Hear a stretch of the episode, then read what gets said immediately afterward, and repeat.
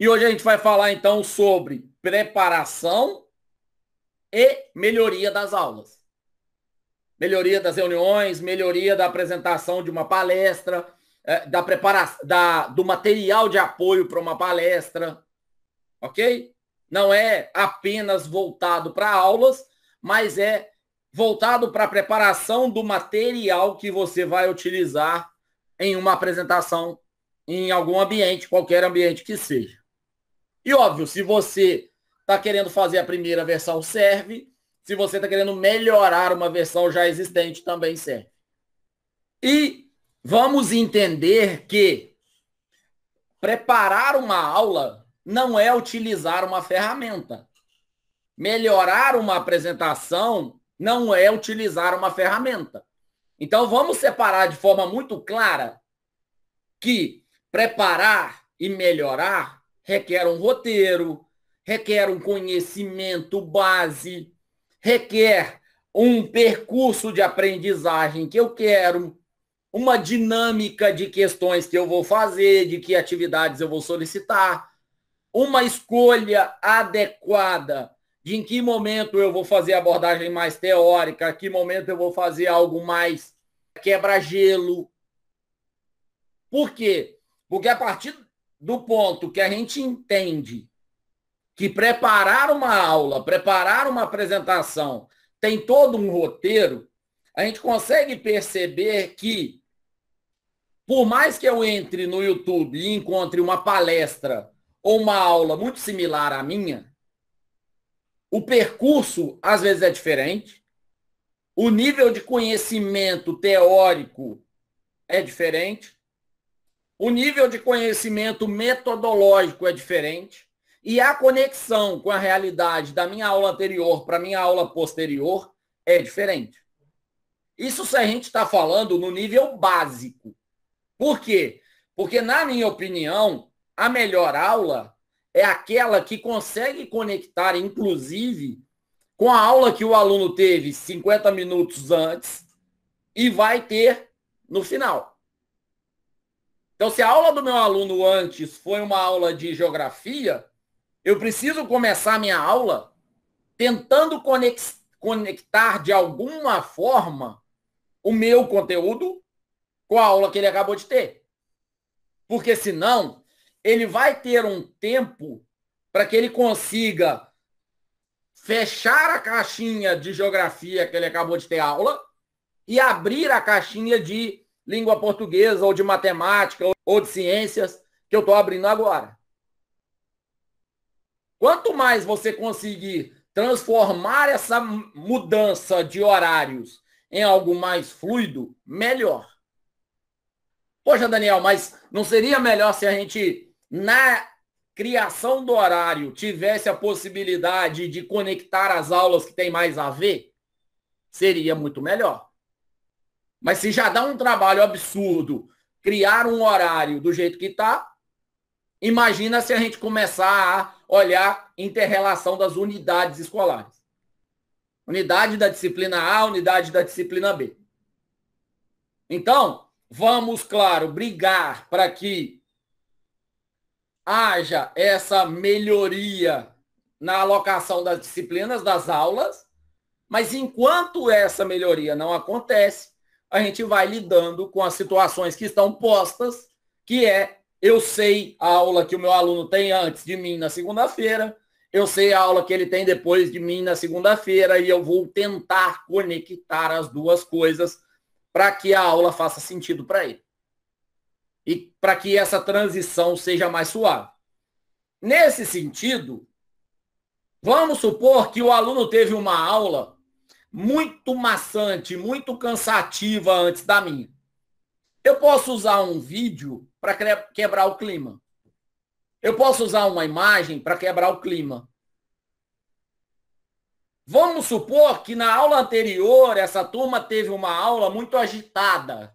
Acabou de voltar de educação física, eu vou ter que dar uma aula de matemática. Como é que eu faço isso?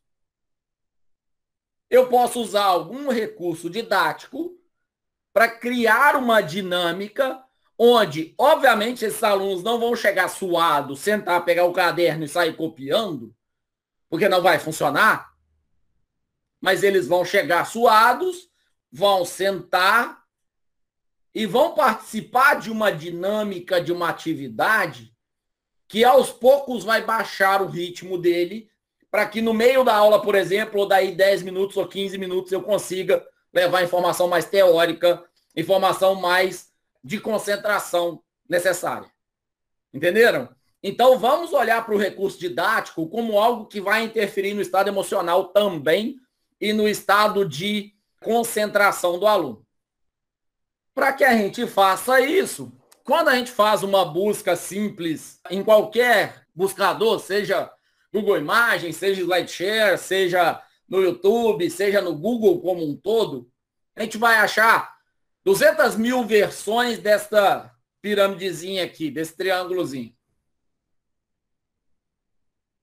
Eu acho bonito pra caramba essa sopa de letrinha e essa sopa de número. No final das contas, eu discuto muito esses números, para mim não fazem sentido algum, a não ser pela escala. E eu não consigo quantificar esses números para levar para minha sala de aula. Estou sendo muito sincero com vocês, tá? O que eu faço na prática é o seguinte, olha, eu sei que quanto mais eu chegar para o 95, melhor vai ser a absorção do meu conteúdo pelos meus alunos. Beleza. Se eu sei isso, então eu vou tentar que as minhas aulas sejam mais para cá. Mas é claro que se toda aula minha é dinâmica, onde é que eu vou dar aula teórica?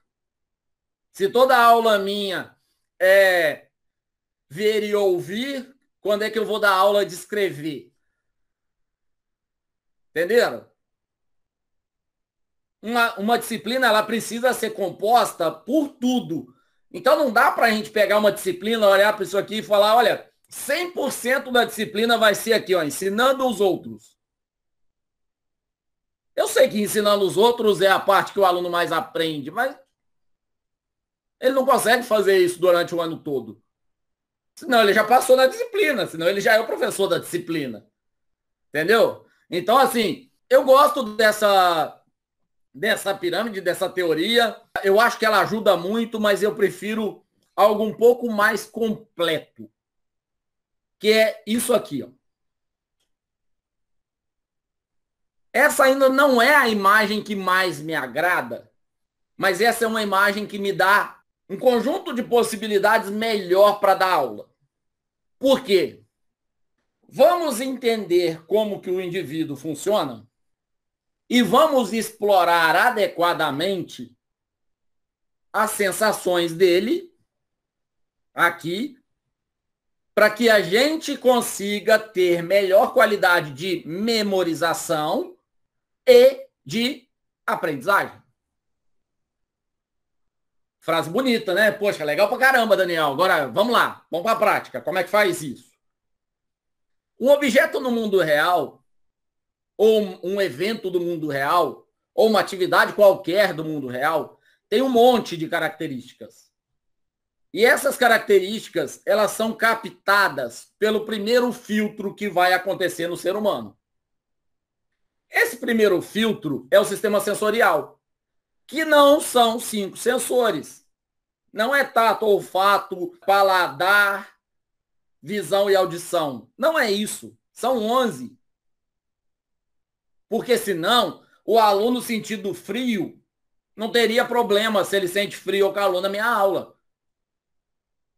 Coloca uma, um ambiente gelado, com ar-condicionado a 16 graus. Duas horas de reunião. Você consegue prestar atenção em alguma coisa ou você está com dor de cabeça depois de alguns minutos? Coloca um ambiente muito quente, todo mundo suando pra caramba. Você consegue prestar atenção em alguma coisa ou você está reclamando de tudo o tempo todo após dois minutos? Então, não são cinco. Tem, por exemplo, o sensor de pressão. Se eu colocar os alunos muito próximos uns dos outros, o resultado de prestar atenção na aula é diminuído. Se eu coloco os alunos muito afastados uns dos outros, o resultado de prestar atenção é diminuído. Existe uma relação cultural, existem estudos culturais para determinar quantas pessoas cabem em uma sala de aula. em um corredor, em uma calçada. Então, são 11 os sentidos. Vamos explorar ao máximo os sentidos à medida que a gente puder. Então, se eu posso dar uma aula onde ela, essa aula seja de passa um, um, alguma coisa no quadro, o aluno copia, depois eu explico, depois eu faço um esquema, depois eu faço uma atividade de debate, de discussão, de participação, de opinião, certamente essa aula vai ser muito melhor assimilada no primeiro nível de memória do que uma aula simplesmente escrevi coisas no quadro. Ok? Então vamos lá, vamos entender. Explore cada vez mais o sistema sensorial. Esse aqui vai ser o primeiro filtro. Explore cada vez mais a atenção do usuário. Mas toma cuidado, porque a atenção é algo que gasta muita energia. E qual que é a origem do ser humano? O que está na base do ser humano? Sobrevivência. Para sobreviver, economiza energia. Como é que eu economizo energia? Não tendo tanta atenção. Então, se eu tenho atenção, eu gasto muita energia, o meu organismo vai naturalmente reduzir o meu nível de atenção. Se eu fico pensando muito, eu gasto muita energia e o meu organismo vai naturalmente reduzir o meu nível de concentração. E como é que eu faço isso? Como é que o professor, né, como pessoa externa, consegue interferir nisso? Variando a atividade. Uma outra característica que o nosso cérebro tem é a característica de eliminar o fundo, eliminar o padrão. Se você está numa sala com ar-condicionado ligado, com poucos minutos você esquece do ar-condicionado. Nossa, nem percebi que estava ligado. Agora que desligou, fez um barulho danado. Ventilador é a mesma coisa. Fundo de imagem é a mesma coisa.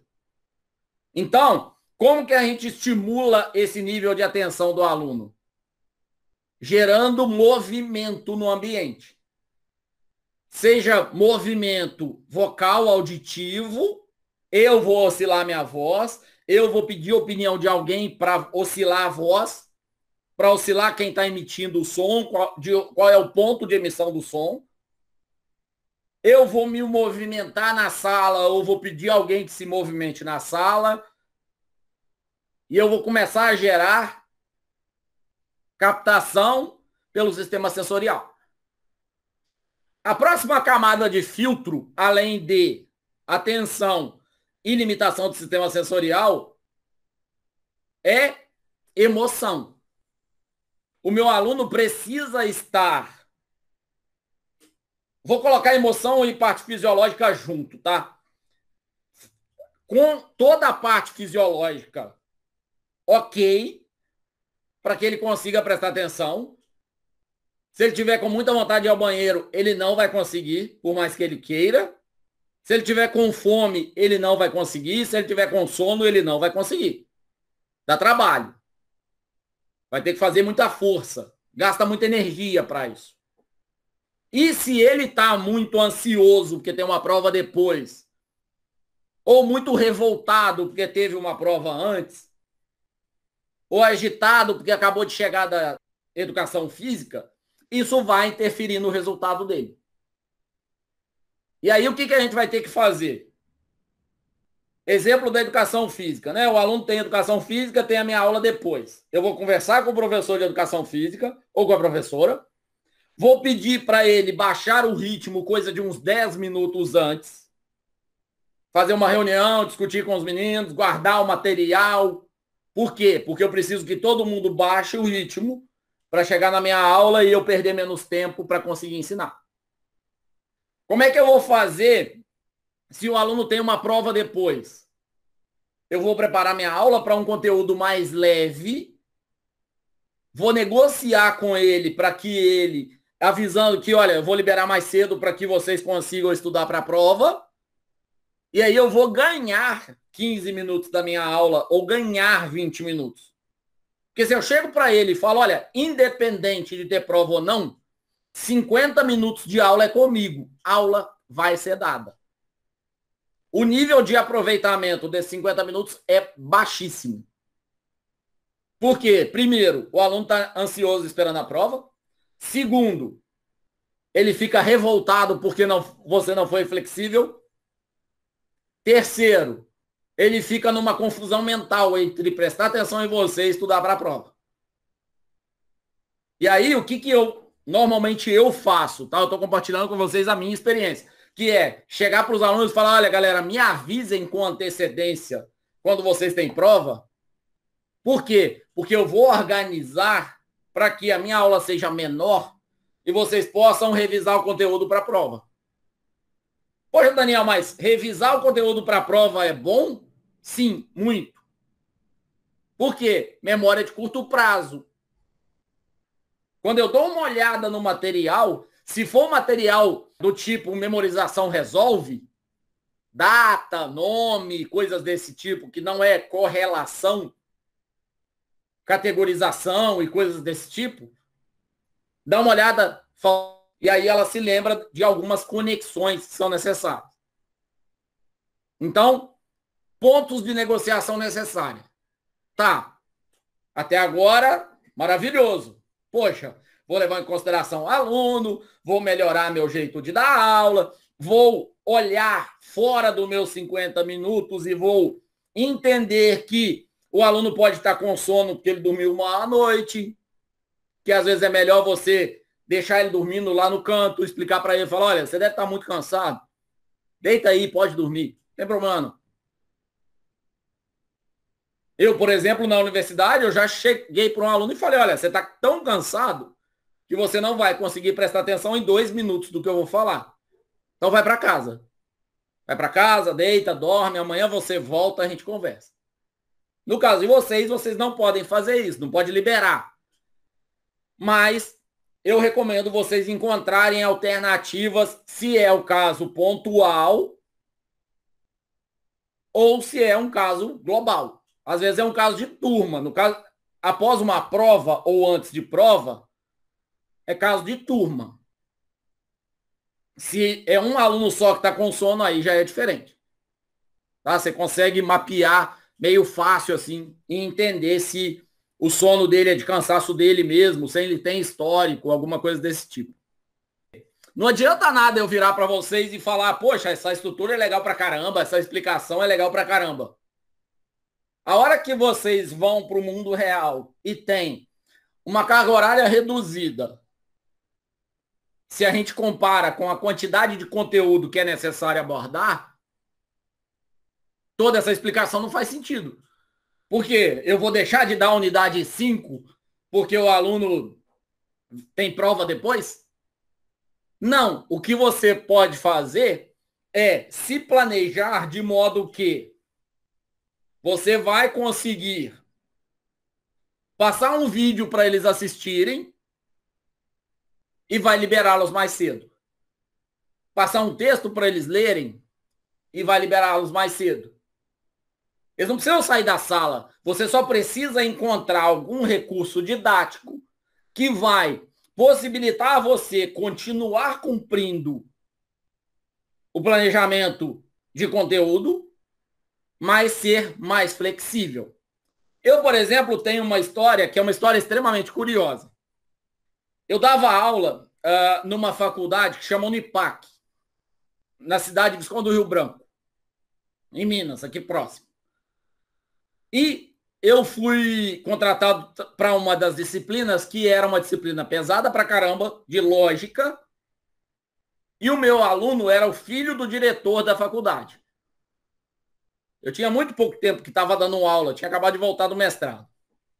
E a minha aula, além de ser uma disciplina muito pesada, era uma aula que acontecia na quinta-feira, os dois últimos horários da noite, e a sexta-feira, os dois últimos horários da noite. Qual é o problema dos dois últimos horários da noite? É que o transporte de alunos ele não sai no horário que a aula acaba. o transporte de alunos, o motorista e a empresa faz um roteiro para poder pegar todo mundo e chegar razoavelmente é, cedo, entre muitas aspas, em casa. E para isso, às vezes, uma faculdade que a aula termina 10h40, 11 da noite, o ônibus sai de lá 10 horas, 10 e 10, 10 e 20, 10 e 15. E o aluno tem a obrigação de pegar o ônibus, senão não tem como ir embora. Então, ao invés de você ter 50 minutos de aula, a própria universidade já tinha reduzido para 45 e o ônibus saía antes. E aí o que, que eu fazia? Eu tinha 60 horas de aula para dar, eu tinha o conteúdo mais do que suficiente para 60 horas de aula para dar, e o que eu fa fazia e o que eu fiz foi negociar com a turma e fazer o seguinte: os primeiros 50 minutos são teóricos. Eu preciso explicar o material. Os outros 50 minutos são atividades. Então vocês vão fazer atividade onde vocês quiserem. Se vocês puderem ficar na sala, eu vou tirando dúvida. Se não, já pode ir 9h50 para casa.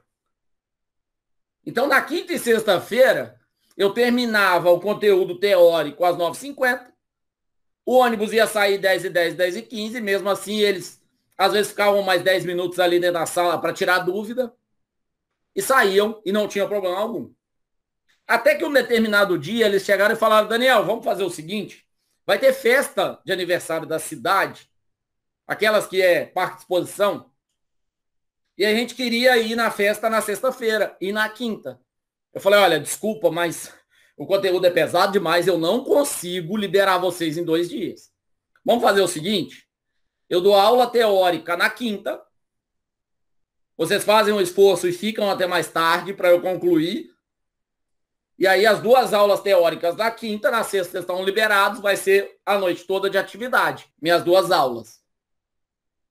Na semana seguinte, eles chegaram reclamando. Por quê? Como foram duas aulas teóricas grudadas, o conteúdo rendeu muito. E deu uma quantidade absurda de atividade para eles fazerem. Ao invés deles me procurarem para conversar sobre, eles fizeram as atividades. Entenderam? Então, assim, o que, que eu fiz?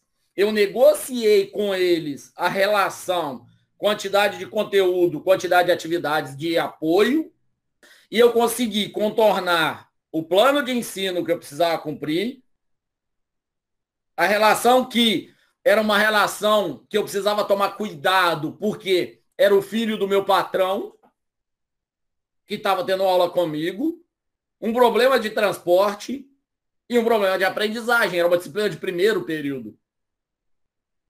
Ok?